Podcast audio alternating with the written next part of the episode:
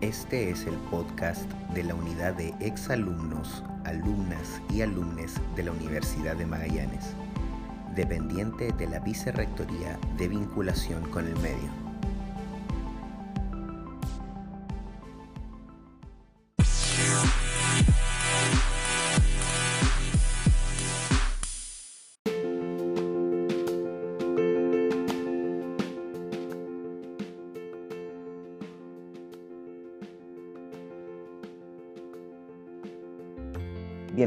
Y bienvenidas a un nuevo episodio del podcast de la Unidad de Egresados de la Universidad de Magallanes. Mi nombre es Cristóbal Antiquerabut y hoy tenemos una invitada muy especial. Ella es Montserrat Ábalos, es ingeniera comercial egresada de nuestra casa de estudio.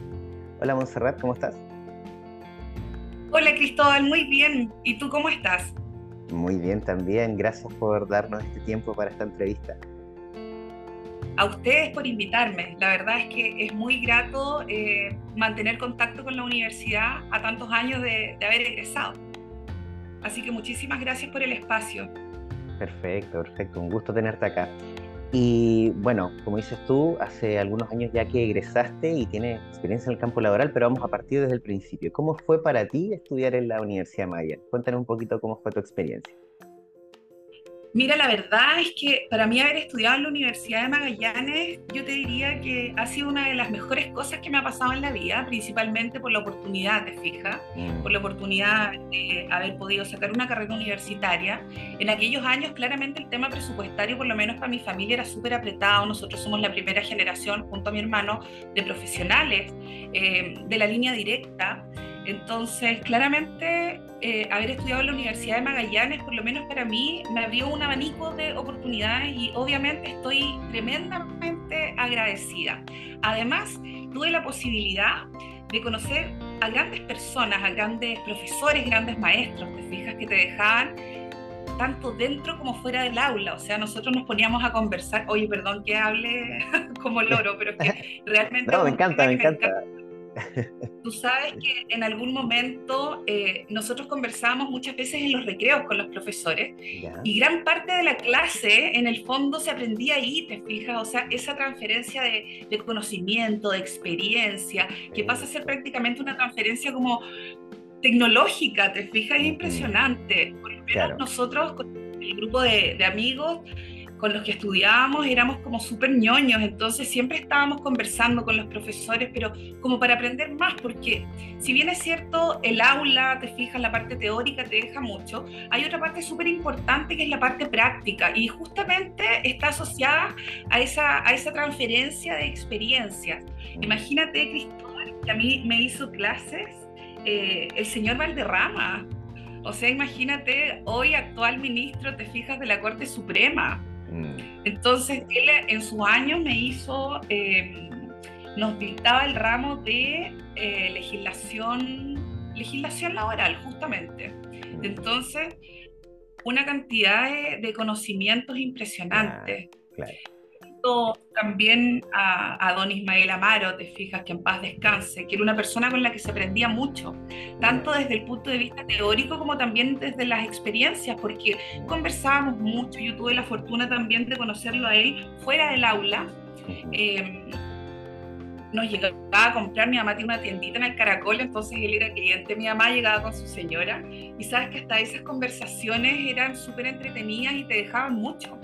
Entonces, la verdad, y así podría seguir hablándote de, muchos profesores, algunos que todavía están. Eh, y así te podría comentar mil mm. cosas buenas que por lo menos a mí, en lo personal, me entregó la Universidad de Magallanes. Desde eh, poder dar, eh, ¿cómo se llaman estas asesorías? no me acuerdo el nombre, ayudantías, ayudantías. Ayudantías, ya, claro. ayudantías imagínate cuando estaba como en segundo o tercer año de universidad, me acuerdo que hubo un proceso de reinserción social donde participaba gente eh, privada de libertad, te fijas que estaba ya como por cumplir la condena. Entonces la Universidad de Magallanes tuvo un proyecto con ellos y justamente éramos nosotros los alumnos quienes le entregábamos algunas competencias y capacidades sobre cómo poder abordar justamente eh, el salir al mundo laboral. Entonces, la verdad es que experiencias, pero mil.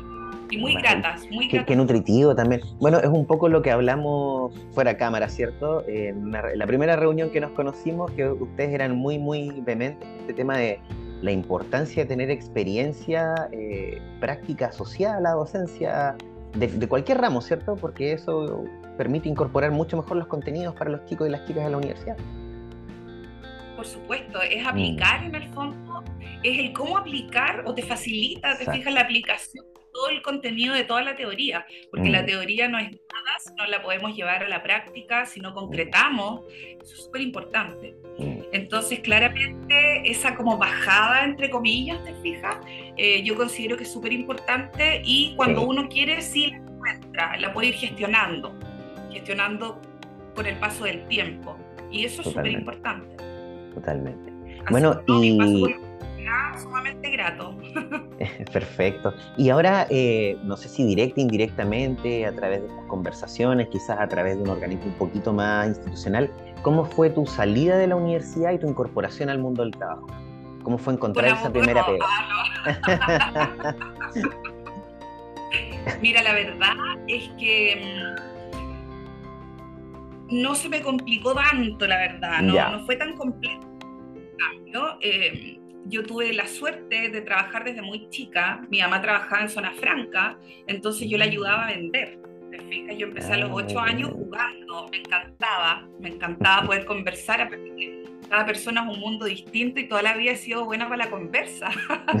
entonces me encantaba ir a vender porque además de, eh, no sé, de vender, te fijas, yo conversaba mucho con las personas, aparte que les llamaba la atención a alguien tal que esté eh, jugando a atender, porque para mí era un juego, jamás cumplí horario ni nada por el estilo, te fijas, era un juego, pero me encantaba porque conocía gente, podía conversar, aprendí a expresarme de mejor forma, entonces para mí era súper entretenido. Y esa costumbre la mantuve, obviamente cuando fui más grande empecé a cobrar, te fijas, pero la mantuve durante la enseñanza media porque me encantaba tener lucas y como yo te decía, la situación económica era un poco compleja. Entonces yo toda la enseñanza media trabajaba, no sé, fines de semana, tú, o para la Navidad, para el Año Nuevo, para el Día de la Madre, para el Día del Padre, para el Día del Niño. Entonces siempre me gustó tener plata para poder darme mi comprarme los cuadernos que yo quisiera. Entonces, cuando entré a la universidad, em, los trabajos que empecé a buscar estaban más enfocados claramente en lo que yo hacía. Por ejemplo, empecé a trabajar tomando inventarios, te fijas, apoyando en toma de inventarios, apoyando también en auditorías. Cuando ya fui más grande, eh, empecé a dar clases una vez que estaba egresada, pero no titulada. ¿ya? Empecé a dar algunas clases, no voy a decir dónde. empecé a dar clases, tomaba muchos cursos también en paralelo. Em, y así empecé, la verdad es que de a poco y, sobre todo sin miedo, te diría yo, muy patudamente hablando, empecé sin miedo porque eh, así es cuando uno está aprendiendo, te fijas, o sea, hay empresas que tienen experiencia, pero seamos realistas, una persona que está saliendo de la universidad, ¿qué experiencia va a tener? De, de pinganilla, como decía yo, ¿te fijas? De, mm. cosas, pero realmente una experiencia así como tan, tan profunda y de largo plazo es imposible. Sí, mm. Claramente los objetivos estaban fijados, estaban fijados en poder eh, terminar la carrera, te fijas, sacar mi mm. tesis. Claro, igual había que vivir, entonces yo buscaba estos trabajos como más esporádicos y más relacionados a lo que yo hacía. Claro. Eh, y de ahí también un poco de suerte, te diría yo, bastante perseverante siempre, golpeando puertas. O sea, a mí me pueden decir que no, yo a los dos días voy a volver a insistir, por si acaso. Soy muy catete en ese sentido. La verdad es que me ha dado súper buenos frutos. Eh, claro. Como el primer trabajo como formal, formal, te diría yo que mm, fue como ejecutiva financiera de la Corfo, externa en esos años. Ya. Eh, claramente antes había dado asesorías, eh, había prestado servicios para Cercotec, pero todo como, como consultorías más cortitas. claro. A largo plazo, unos meses, cuatro meses. Como típico de los proyectos, uno, yo era profesional de apoyo, entonces entraba y salía de los proyectos. y, esa fue como la primera pega como estable, por así decirlo, en Corfo, ¿cierto? Ya. Exacto como ejecutiva financiera de Corfo y de ahí ya me largué, te fijas, porque encontré encontré en el fondo eh, el tema de los proyectos, que es algo que me encanta, me apasiona, ¿te fijas? Como ejecutiva financiera, la verdad es que yo revisaba las rendiciones de los proyectos, pero eh, quien es curioso empieza a mirar un poco más allá, ¿te fijas? Mm. Y yo dije, esto yo también lo podría hacer. Entonces mm. encontré que era súper interesante eh, conocer más sobre proyectos, más sobre los mercados, cómo se llevaba a cabo todo el análisis, eh, no solamente del mercado, sino, eh, no sé, capacidades productivas. Entonces, la verdad es que me picó el bichito y, el interés también por la parte técnica, y así empecé a desarrollar mi carrera, ¿te fijas? Después me iban a absorber como eh, código del trabajo en Corfo, y la verdad es que dije que no. Imagínate. Hoy día la verdad es que igual me lo cuestiono un poco, pero la verdad es que no me arrepiento. Porque me fui ejecutiva técnica a CODECER, que era el agente operador de Corfo. Entonces renuncié a todas las bondades del servicio público para poder aprender más, la verdad. Claro, claro, claro. Entonces una inversión en mí, en el currículum, en la experiencia, en la vida, ¿te fijas? Mm. Y después me dediqué a las consultorías eh, como independiente. Entonces el independiente también tiene que tener ahí un colchoncito fijo mensual. y llegué a prestarle servicios a una ONG norteamericana que se llama Tecnoser Chile. Em, una cartera de proyectos, tenía cartera de proyectos en los lagos, en Aysén, en Magallanes, y también claramente me siento súper afortunada, aparte que una tremenda institución. En esos años estaban 27 países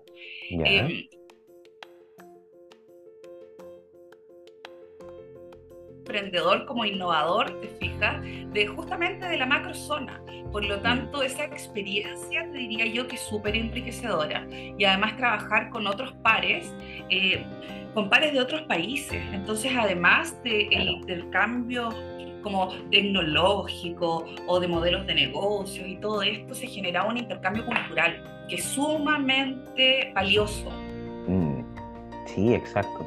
Y ahora, actualmente, eh, ¿Estás freelance? ¿Estás trabajando en alguna institución? Porque, o, en, estado híbrido también, porque imagino, como dices tú, eres como bastante emprendedora, bien movida en ese sentido, entonces me imagino que estás como en ambas. Ya, la verdad no, porque cambia, todo cambia, como dice la canción. Claro, Yo fui más en el año 2016, por lo tanto se terminó mi independencia. La verdad es que ah. Seguí mi hijita tenía como un año, un año cuatro meses más o menos, y me di cuenta que no me daba, porque yo nunca le di trabajo. Entonces trabajaba 24-7 o 19-7. Em, Entonces con mm. una guagua que, que toma pechuga toda la noche, que además despierta a las 6 de la mañana. Entonces, en vez de hablarle, ponte tú, yo le hablaba lo que formulaba. Entonces, yo escribía todo lo que formulaba y, me resultaba, se quedaba tranquilita. Pero la verdad es que no, no me dio, no pude, no pude seguir con ese ritmo, estaba demasiado agotada, demasiado cansada, demasiado reventada, en buen chileno. Entonces me conseguí trabajo e ingresé justamente a la Corfo como ejecutiva técnica de proyectos y actualmente me desempeño como coordinadora de administración y control de gestión de Corfo. Por lo tanto, eh, tengo exclusividad en, en, el trabajo. No, no, no estoy ni allá, estoy solamente aquí. perfecto, perfecto. Y, cuéntame un poquito de esa área en la que estás actualmente. Eh, ¿Qué desafíos tiene? Para mí, que soy súper ignorante del área, si me puedes contar un poquito de qué consiste. Sí, por supuesto. Mira, la verdad es que es un área sumamente interesante, es toda el área de soporte. Eh, de soporte en el sentido que, por ejemplo, en mi equipo eh, trabajo justamente con las ejecutivas financieras, trabajo con la parte contable, eh, además, me toca ver todo lo que es administración como tal, la compra de insumos, por ejemplo. También soy encargada de seguridad de Corfo, acreditada, acreditada por la OS10 de Carabinero. Así que la verdad es que es un tremendo campo mm. y, es sumamente interesante porque además uno analiza todo lo que son los riesgos y los procedimientos también. Entonces realmente es aplicar todo lo que he podido aprender con el paso de los años y lo encuentro sumamente interesante y claramente es algo que me encanta. Y lo mm. bueno es que cuando uno desarrolla algo que le gusta, no, no es como trabajo, ¿te fijas? O sea, yo encuentro que es una fortuna poder trabajar en lo, que me, en lo que me gusta, en lo que me apasiona, en lo que me encanta. No me aburre. Claro, uno se cansa por el día a día, pero es parte de Sí, todos tenemos un, límite en energía, pero eso no quiere decir que no nos guste nuestra pega, sino que necesitamos descansar para recargar esa pila. ¿no? Exacto, exacto. Ahora, Montserrat, eh, ya un poquito terminando esta entrevista, eh, cuéntanos, porque esto es algo que siempre nos, encanta pedirle a nuestros egresadas e egresados, em, ¿qué aconsejarías tú a las personas que están estudiando ingeniería comercial actualmente o bien que estén pensando en ingresar a esta carrera, ¿cierto? Pensemos en estos chicos, chicas de 17 años que están diciendo, mm, quizás es mi primera opción, quizás mi segunda opción al ingresar a la universidad. ¿Qué les aconsejarías tú? A los que están evaluando en el fondo, eh, si sí o si no, yo les diría que sí, de todas maneras. La carrera además de ingeniería es una tremenda oportunidad porque tiene un abanico de opciones y alternativas en las cuales uno se puede desempeñar. Eh, Buenísimo. Por ejemplo, yo he trabajado con oceanógrafo, imagínate. Súper versátil. Exacto, o sea, no es algo que uno pueda pensar que se va a encasillar en un rubro, no, todo lo contrario. El ingeniero tiene la fortuna de poder trabajar en el área quiera, porque nosotros analizamos principalmente modelos de negocio, mm. capacidades productivas, fijas estrategias de marketing, o sea, tenemos un tremendo campo. Así que yo les diría a todos esos chicos que se atrevan, que la cantidad de oportunidades es impresionante y que por supuesto todo depende de la persona, de la motivación no le tengan miedo en el fondo a los desafíos, es parte, los desafíos son parte de la vida. Por anga, por mango, no siempre termina, te fijas, enfrentando distintos desafíos. Y, no, eh, qué cosa más linda que dedicarse en el fondo a lo que uno le gusta. Y con tantas opciones es más fácil encontrar justamente tu vocación, ¿te fijas? Claro, sí, es que eso lo encontré buenísimo porque efectivamente, como dices tú, como tú eres la persona encargada de, casi levantar y concretizar estas ideas de otras personas, muchas veces ayudarlo a cumplir sus sueños. O sea, si a ti te gusta la astronomía, puedes gestionar proyectos de astronomía. Eh, o sea, eh, eh, el mundo está abanico. Exacto, y además estás apoyando, te fijas, mm, porque igual cuando uno ayuda a un tercero, lo que uno hace yo encuentro que cobra sentido. Y lo mm. bueno es que también uno está ganando lucas, te fijas si no somos fundación. Todos ganan, perfecto. Exacto la combinación perfecta. Y a mm. las personas que están hoy día estudiando ingeniería comercial, yo les diría que se acerquen a, a nuestra asociación de egresados, ¿te fijas? Muy bien. Para contarte un poquito, el año 2018, eh, por inquietud de un grupo de exalumnas, nace asociación ya de ingenieros comerciales, de egresados de ingeniería comercial. Y justamente la, inquietud que nos lleva a poder eh, formar esta asociación es poder apoyar de partida a los estudiantes, acercarlos a los rubros productivos que tiene, a los rubros económicos de nuestra región.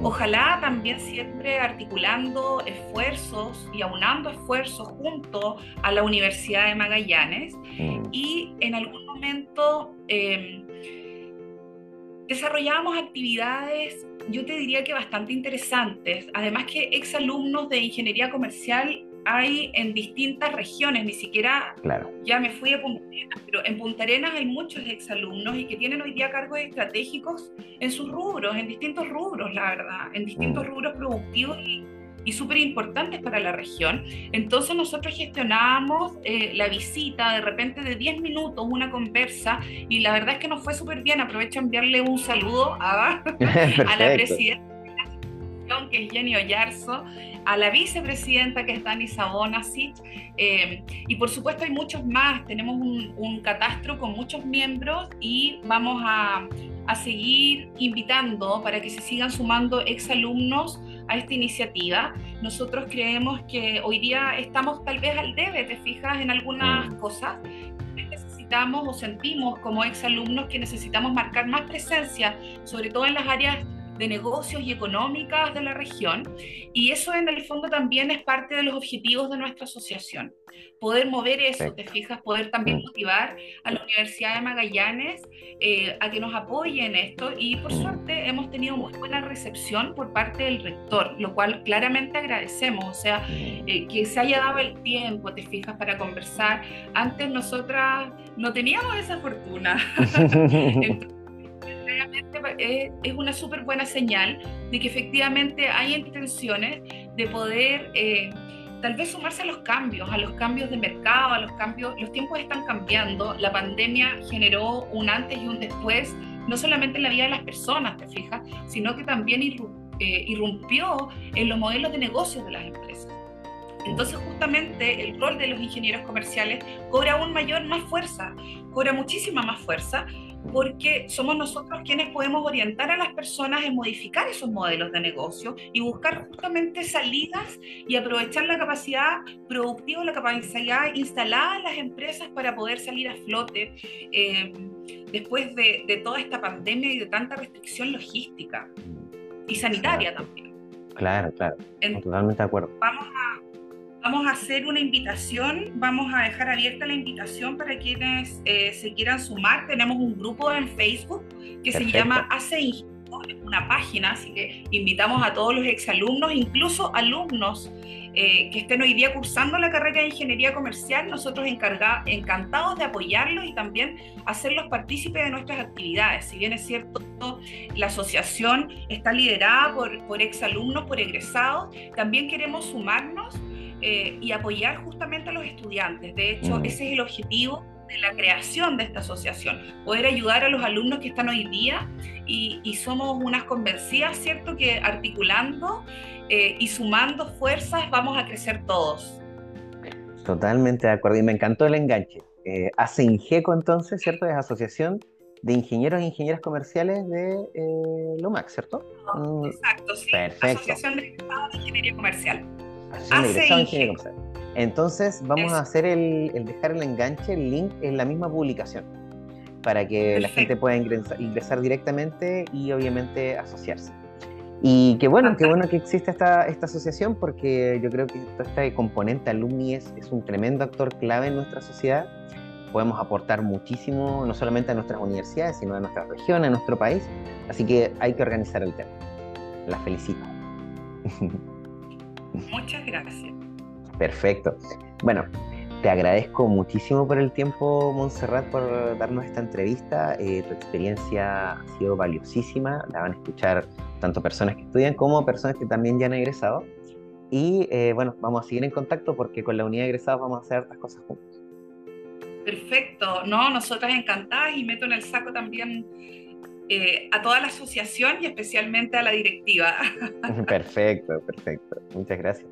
Oye, muchísimas gracias por la invitación. Qué bueno que se generen estos espacios de, conversación. Sí, no, agradecido totalmente de tu tiempo, Monserrat. Y bueno, a quienes eh, nos escucharon y a quienes nos vieron, muchas gracias por sintonizar nuestro podcast y estén atentos a un nuevo capítulo que saldrá eh, publicado muy próximamente por redes sociales. Hasta pronto. Tchau!